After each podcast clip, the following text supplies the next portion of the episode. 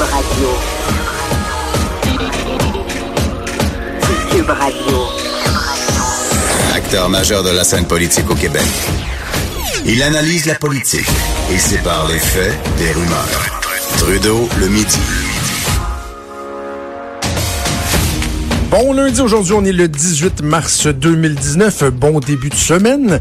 J'espère que la fin de semaine a été bonne pour vous. On a une grosse, grosse semaine euh, qui s'en vient. Les gens qui aiment parler de politique, bien, vous allez être comblés entre autres avec la présentation de deux budgets, deux budgets qui sont euh, très importants, mais pour euh, des raisons différentes.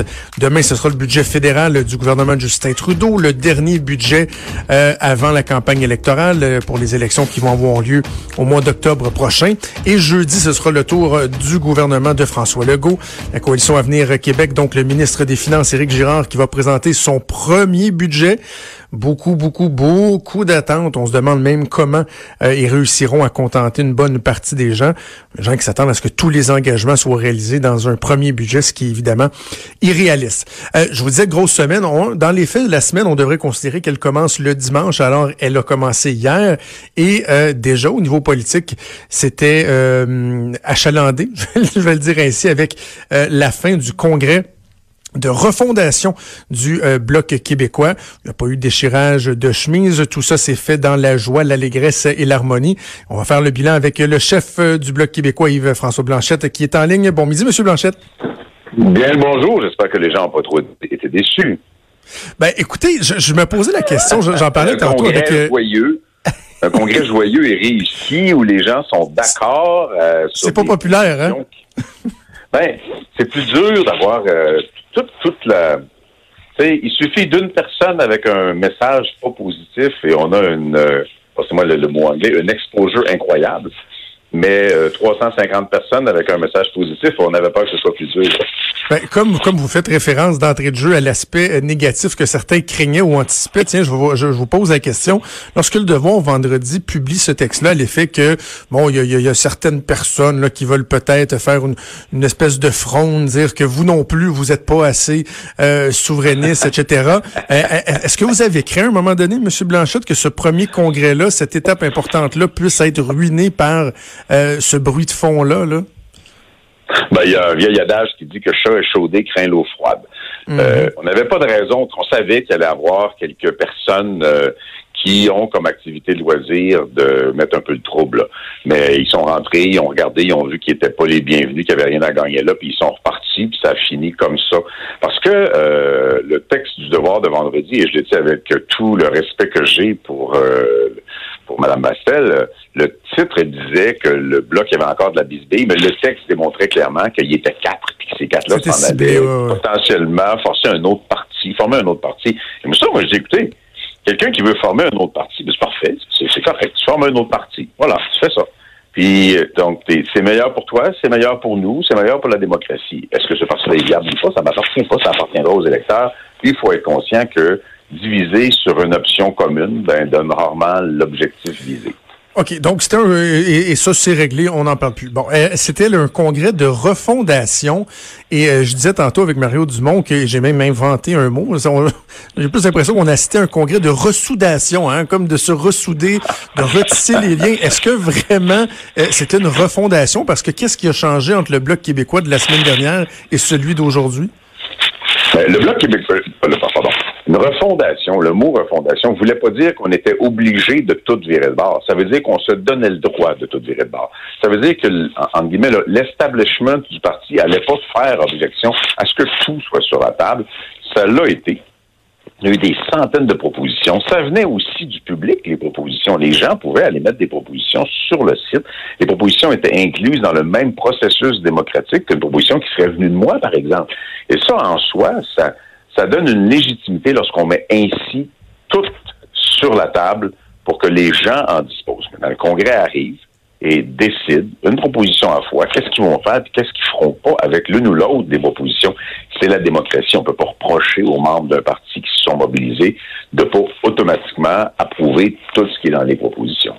Je comprends. Mais pour le, le, le, le, Québécois qui regarde ça et qui se pose la question, bon, est-ce que le Bloc québécois, duquel je m'étais éloigné au cours des dernières années, notamment avec la bise, la bisbille et tout, et tout, la popularité de Justin Trudeau, euh, en quoi, euh, en regardant le bilan ce matin, lui dit, oh, OK, là, j'ai de bonnes raisons de retourner au bercail et de me diriger vers le Bloc?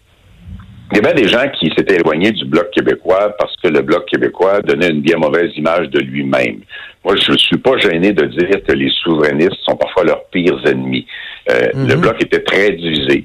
Et ça, c'est sûr que ça éloigne les électeurs. Maintenant, juste ça, juste un bloc qui est uni, qui a un programme consensuel, qui est manifestement énergique, souriant et dynamique, et un bloc qui a modernisé et son discours. Un discours qui est environnemental, résolument indépendantiste. Puis l'environnement, c'est comme c'est comme l'indépendance, c'est pas à gauche, c'est pas à droite l'environnement, c'est une nécessité pour l'ensemble de la société. Et ça a comme vertu, oui, que ça interpelle une ou deux générations qui n'ont pas connu la Révolution tranquille, pour qui l'indépendance du Québec, c'est pas la finalité de la Révolution tranquille, c'est un projet qui doit être incarné par quelque chose. Puis pour eux autres, pour cette génération-là, qui sont pas parfaits, mais qui sont ouverts à ça, c'est souvent l'enjeu environnemental qui est en avant.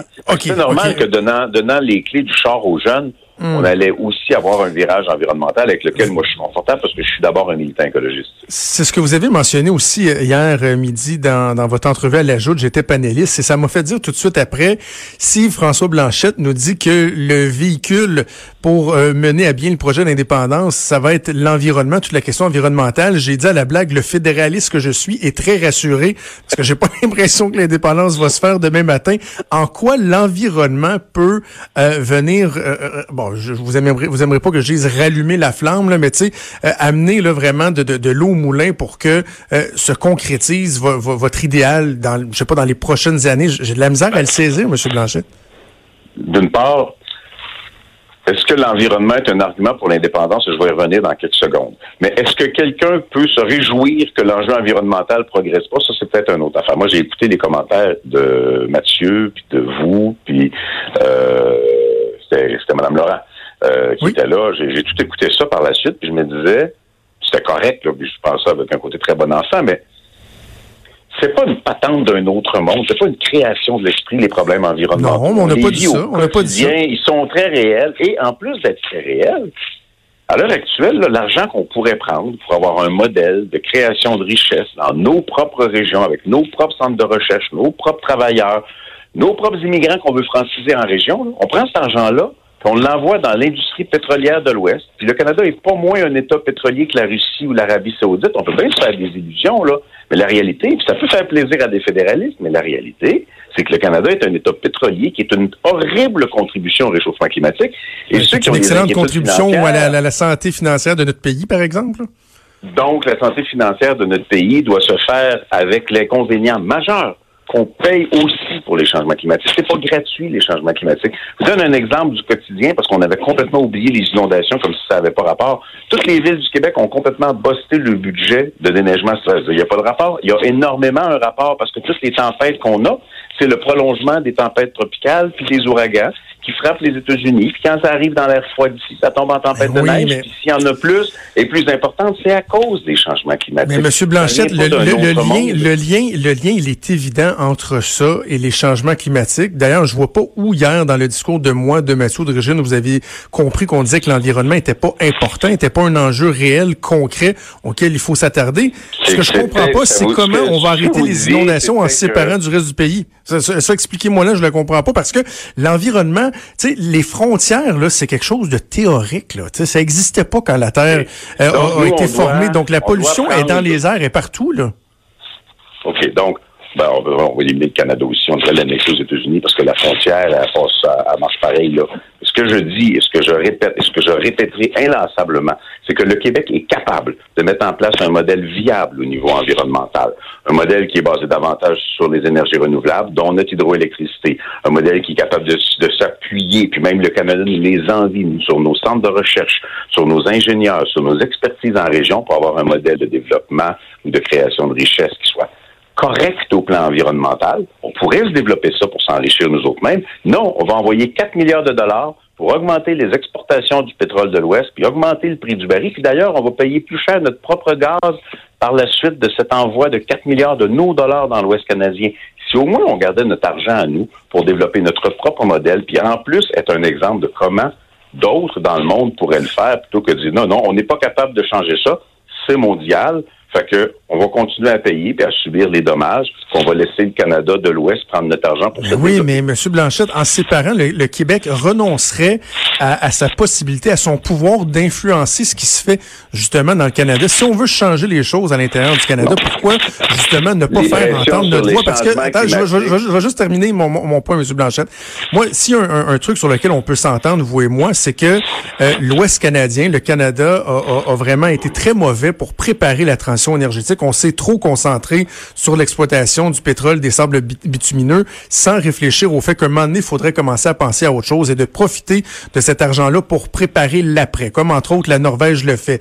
Or, justement, le Québec peut contribuer à ça en faisant entendre sa voix en disant, hey, on a 75 députés, là, nous autres, on veut avoir notre poids dans la balance, s'assurer qu'on prépare la transition en attendant euh, euh qu'on soit rendu là. En, quoi ça, aiderait le Canada que le Québec se, se, se, se détache? Moi, je ne, je ne m'intéresse pas à tant à aider le Canada qu'à aider la planète parce que c'est votre argument que la pollution puis le réchauffement planétaire ne connaît pas les frontières. Et les pressions sur le réchauffement planétaire se font à l'échelle internationale. Et je rappellerai encore à tout le monde qu'une province, ça ne fait pas de relations internationales. Une province, ça fait ses petites affaires à l'intérieur d'un pays qui reste le pays dominant dans les affaires internationales, alors que le traité de, pays, de Paris n'a pas été signé par des provinces. Le traité de Paris sur les changements climatiques a été signé par des pays à part entière qui mettent de la pression, puis qui avaient accueilli Justin Trudeau en disant Oh, il a donc l'air sympathique celui-là, puis qui la dernière fois disait finalement le Canada de Justin Trudeau est extrêmement décevant au plan environnemental,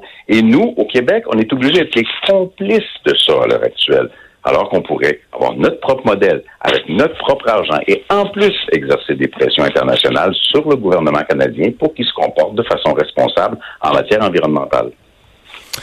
Dernier sondage qui a été publié la semaine dernière, euh, le Bloc québécois a perdu quatre points. Comment vous l'expliquez alors que l'actualité était propice pour vous à, faire valoir les intérêts du Québec? Évidemment, je pense à SNC-Lavalin. Euh, comment l'expliquer qu'après cette montée-là, suite à votre arrivée, il y a eu une chute? Dans, ces circonstances-là? Je ne sais même pas de l'expliquer. Je vous ramène à il y a à peu près trois semaines.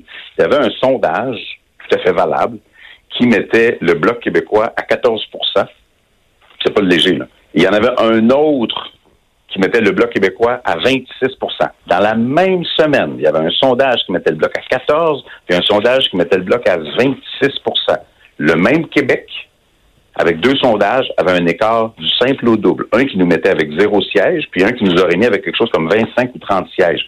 Un sondage pris isolément, ça veut pas dire grand-chose. C'est les tendances lourdes, les compilations comme celles que QC 125 font, ça c'est important.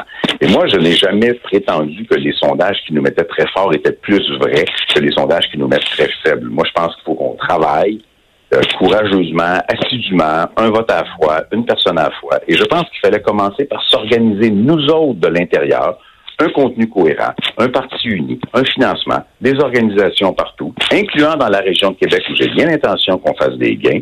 Ça, c'est notre travail. Après ça, les sondages peuvent le mesurer. Et un sondage, ça fait deux choses. Ça fait un, ça influence l'opinion publique. Les gens, les, les médias, puis les commentateurs s'emparent de ça. Puis écoute, j'ai même lu le, bloc s'écrase. Le bloc, il n'y a pas si longtemps, il était à 12-13 Puis là, il était à 17, il avait été à 22 ou 23 ou 21, puis là, le mot s'écrase apparaissait. C'est franchement n'importe quoi. Ouais.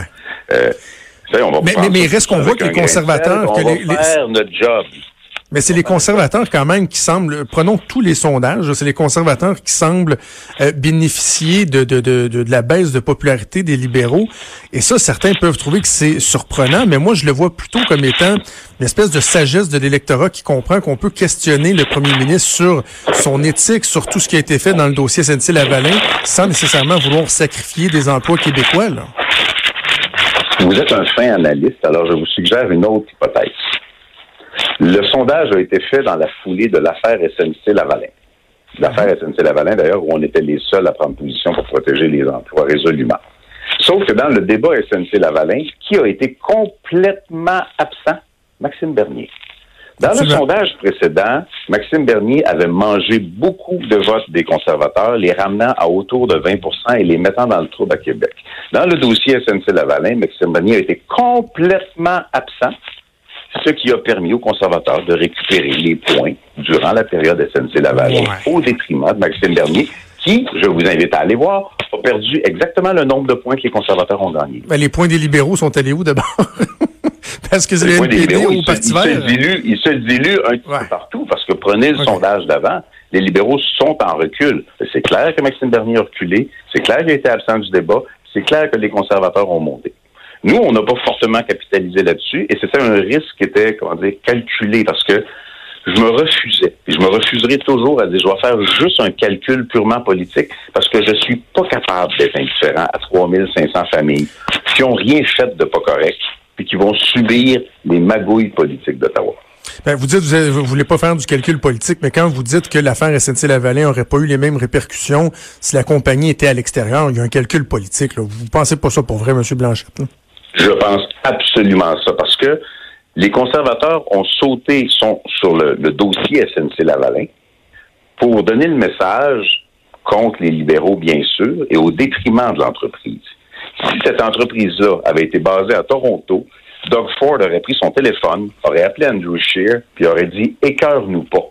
Puis Andrew Oui, il y a- Scheer serait allé se cacher dans son coin, puis il n'aurait jamais pris une position contre le gouvernement. Il y a Trudeau 6 000 sur le emplois d'SNC dans le reste du Canada. Là. Il y en a 3 000 au Québec, il y en a 6 000 mais dans le reste du Canada. Donc, tous ces emplois-là, ils valent rien pour les conservateurs? le, si- le siège social est à Montréal et pas à Toronto. Puis manifestement, les conservateurs ont décidé de mettre ça de côté. C'est très, très clair. Parce que eux, ils ont un capital à faire sur le fait que SNC-Lavalin, c'est une de ces méchantes entreprises québécoises.